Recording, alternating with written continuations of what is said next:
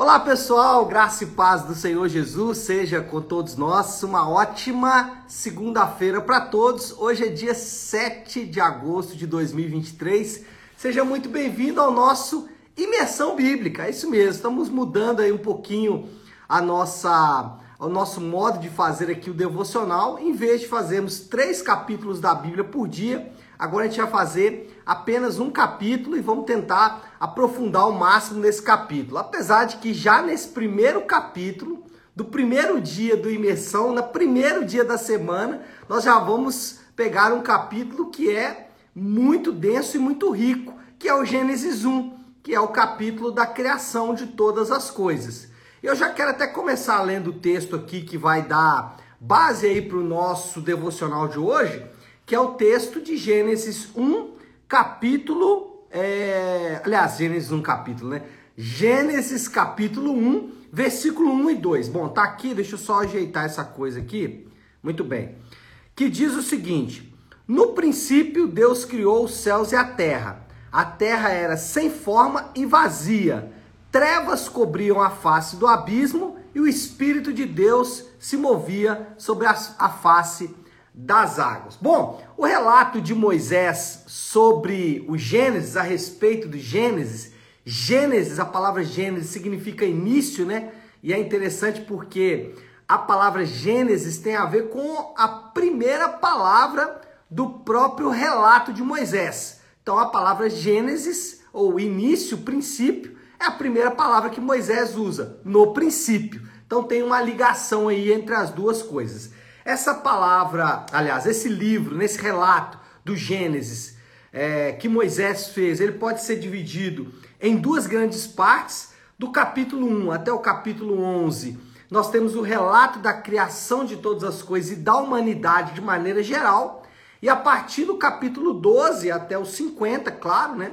nós temos o relato da criação do povo de Deus. Então temos uma criação diversa, uma criação ampla e depois uma criação mais específica quando Deus foca então lá no seu povo a partir de Abraão. E nesse primeiro capítulo, Moisés foca sua atenção na criação de todas as coisas. E ainda que exista discussão e discussão muito grande sobre a veracidade desse relato, a Bíblia não se preocupa em ser um tratado científico.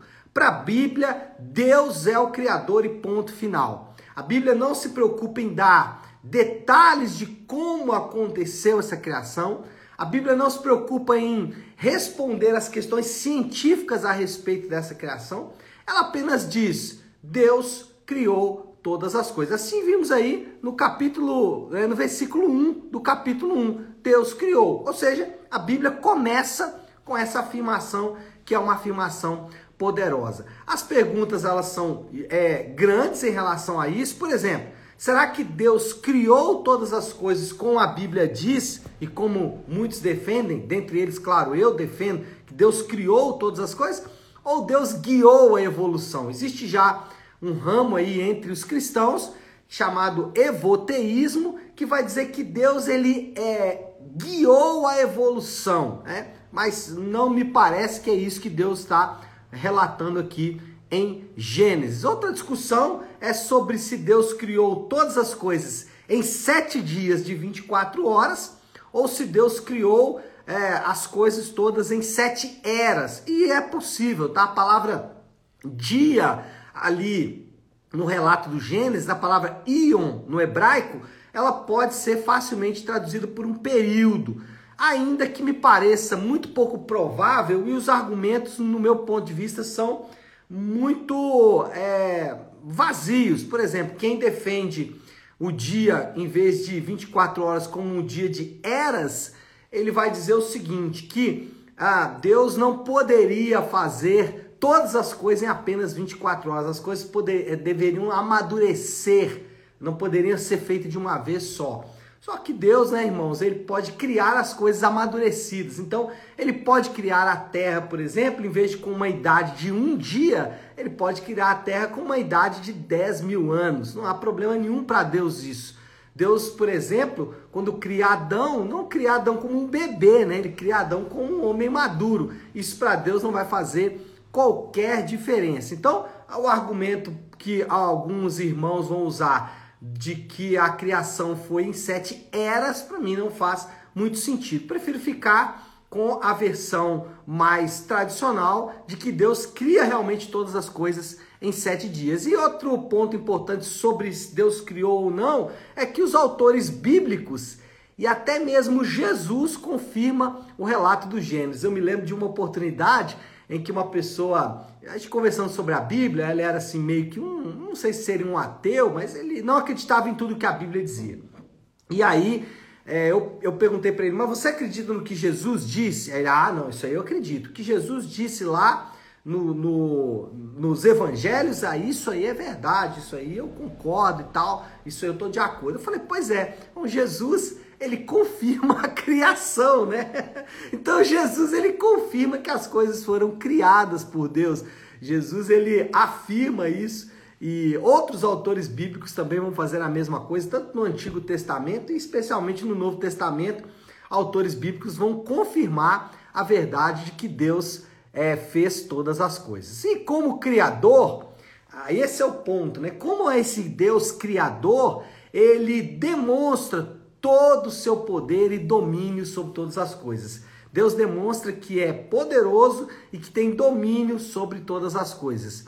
A Bíblia começa com a afirmação do poder de Deus. No princípio Deus criou. Acho que essa afirmação ela é extremamente poderosa e coloca todas as coisas em perspectiva. Como assim? Existe uma base, existe um fundamento que, se for retirado, é, vai fazer com que todo relato bíblico caia. Qual fundamento é esse? Fundamento de que Deus é soberano. Esse Deus soberano, ele foi melhor apresentado em Jesus. Jesus era soberano sobre todas as coisas. Jesus se mostrou soberano sobre a, as enfermidades, Jesus se mostrou soberano sobre a natureza, quando deu ordens para a natureza. Jesus se mostrou soberano sobre os homens. Jesus se mostrou soberano sobre a vida dele, quando disse: Eu entrego a minha vida, eu dou a minha vida. Jesus se mostrou soberano sobre os nossos pecados. Então existe uma base, existe um fundamento que, se for retirado, faz com que todo o relato caia. Qual, qual base é essa? Deus é soberano e absoluto. Então, o Gênesis ele nos dá já de cara essa primeira pancada, né? Ele diz: olha, Deus é soberano, ponto final. Deus é o criador de todas as coisas, ponto final. E essa é a base que nós vamos sustentar agora todo o relato. Todo o relato vai ser construído a partir desta base. Então, por exemplo, quando a gente vai interpretar o, Gênesis 3 na queda, uh, nós interpretamos o Gênesis 3 a partir de qual ótica? Bom, se você interpretar o Gênesis 3 a partir da ótica de muitos irmãos de hoje, Deus foi surpreendido pela queda. Deus acordou um dia, né? Tô, obviamente que usando uma linguagem bem simplória. Deus acordou um dia e disse assim: Ó, oh, aconteceu alguma coisa muito errada. Convoca uma reunião aí porque a gente vai ter que fazer alguma coisa, né? Então, para muitos irmãos, é isso que acontece porque Deus não é soberano. Agora, se você vai interpretar o Gênesis 3 a partir desse primeiro grande tijolo, desse primeiro grande pilar, desse fundamento de que Deus é soberano, a queda não surpreendeu a Deus. A queda, na verdade, estava dentro dos planos de Deus. Se Deus ordenou a queda ou permitiu a queda é outra história, mas ela estava dentro dos planos de Deus, porque Deus é soberano, ele é absoluto. Então, a partir de agora, toda a nossa interpretação tem que ser dessa base fundamental. E o Gênesis 1 vai nos dar essa base fundamental. Deus, ele é soberano e absoluto. Deus criou todas as coisas. Ah, diante de tudo isso, diante do relato da criação, de Deus fazendo todas as coisas em sete dias, de Deus fazendo todas as coisas e fazendo todas as coisas muito boa, como nós vimos no relato, nós temos agora diante de nós uma escolha a fazer. que na verdade não é uma escolha é, bem objetiva, né? Mas de fato uma escolha de entendimento. Qual escolha é essa? Ou escolhemos ser fruto do acaso, ou escolhemos ser fruto da mão de um Deus que molda e faz tudo muito bom. Se você abraça e gosta da teoria da evolução, ainda que dentro da academia, dentro das escolas, infelizmente os nossos filhos, né, enfim, estão sujeitos à teoria da evolução como uma religião, porque ela não pode ser de forma alguma questionada. É, se você escolhe esse caminho, o caminho da evolução, você é fruto do acaso, você é resultado de uma, de uma sopa de aminoácidos que deu certo. que gerou a primeira célula, que gerou o primeiro homem, ou que gerou a humanidade, enfim. Isso é fruto do acaso. Agora, se você abraça a, o relato bíblico das Sagradas Escrituras que diz que Deus criou todas as coisas e criou de uma maneira especial, ele cria com a sua própria mão, você não é fruto do acaso. Você é fruto de um Deus que faz todas as coisas muito bom. Então, é, o final do capítulo 1 de Gênesis, nós somos colocados em xeque para resolvermos. E aí, como eu disse, essa resolução, ela na verdade é ou se aceita ou não. Ou você aceita que você é fruto de um Deus que faz todas as coisas de acordo com a sua vontade, ou você vai continuar acreditando de maneira errada né? Por isso que eu disse que não é uma escolha de fato, né? Mas você vai continuar acreditando em uma mentira de que você é fruto do acaso.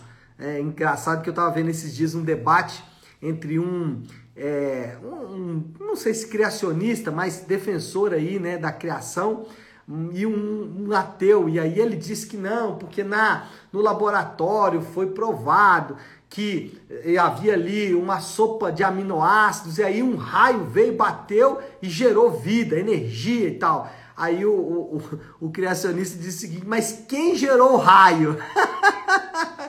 A ideia é muito simples, gente. Quem deu é, start ou quem acendeu o pavio dessa grande explosão, né, que eles vão chamar de Big Bang, que para nós é simplesmente a criação de todas as coisas. Deus no princípio criou todas as coisas. Bom, moral da história, qual é a conclusão que a gente chega depois de tudo isso? Somos fruto da excelsa criação de Deus e resultado de seus grandes e poderosos planos.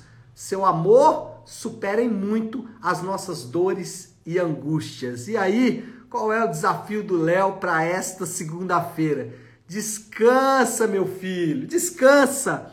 Você é fruto da criação de um Deus poderoso, de um Deus soberano. Então descansa, descansa porque o Senhor está no controle de todas as coisas. Tá certo, meu povo? Bom, vamos orar, vamos colocar tudo isso aí diante de Deus. Como eu disse, né? Começamos aí e começamos bem a nossa imersão bíblica e vamos caminhar aí por toda a Bíblia até o Apocalipse 22. Então que o Senhor nos dê graça. Serão anos, talvez, aí de muito trabalho e que o Senhor nos conduza. Então vamos orar, vamos colocar tudo isso aí já diante de Deus. Se você puder, pare um instante aí que você está fazendo e vamos juntos buscar a Deus em oração. Isso não muda. Sempre segunda e sexta-feira, Pai Nosso, para começarmos e terminarmos a semana orando a oração que o Senhor nos ensinou. Pai nosso que estás nos céus, santificado seja o teu nome. Venha o teu reino, seja feita a tua vontade, assim na terra como no céu. Dá-nos hoje o nosso pão de cada dia.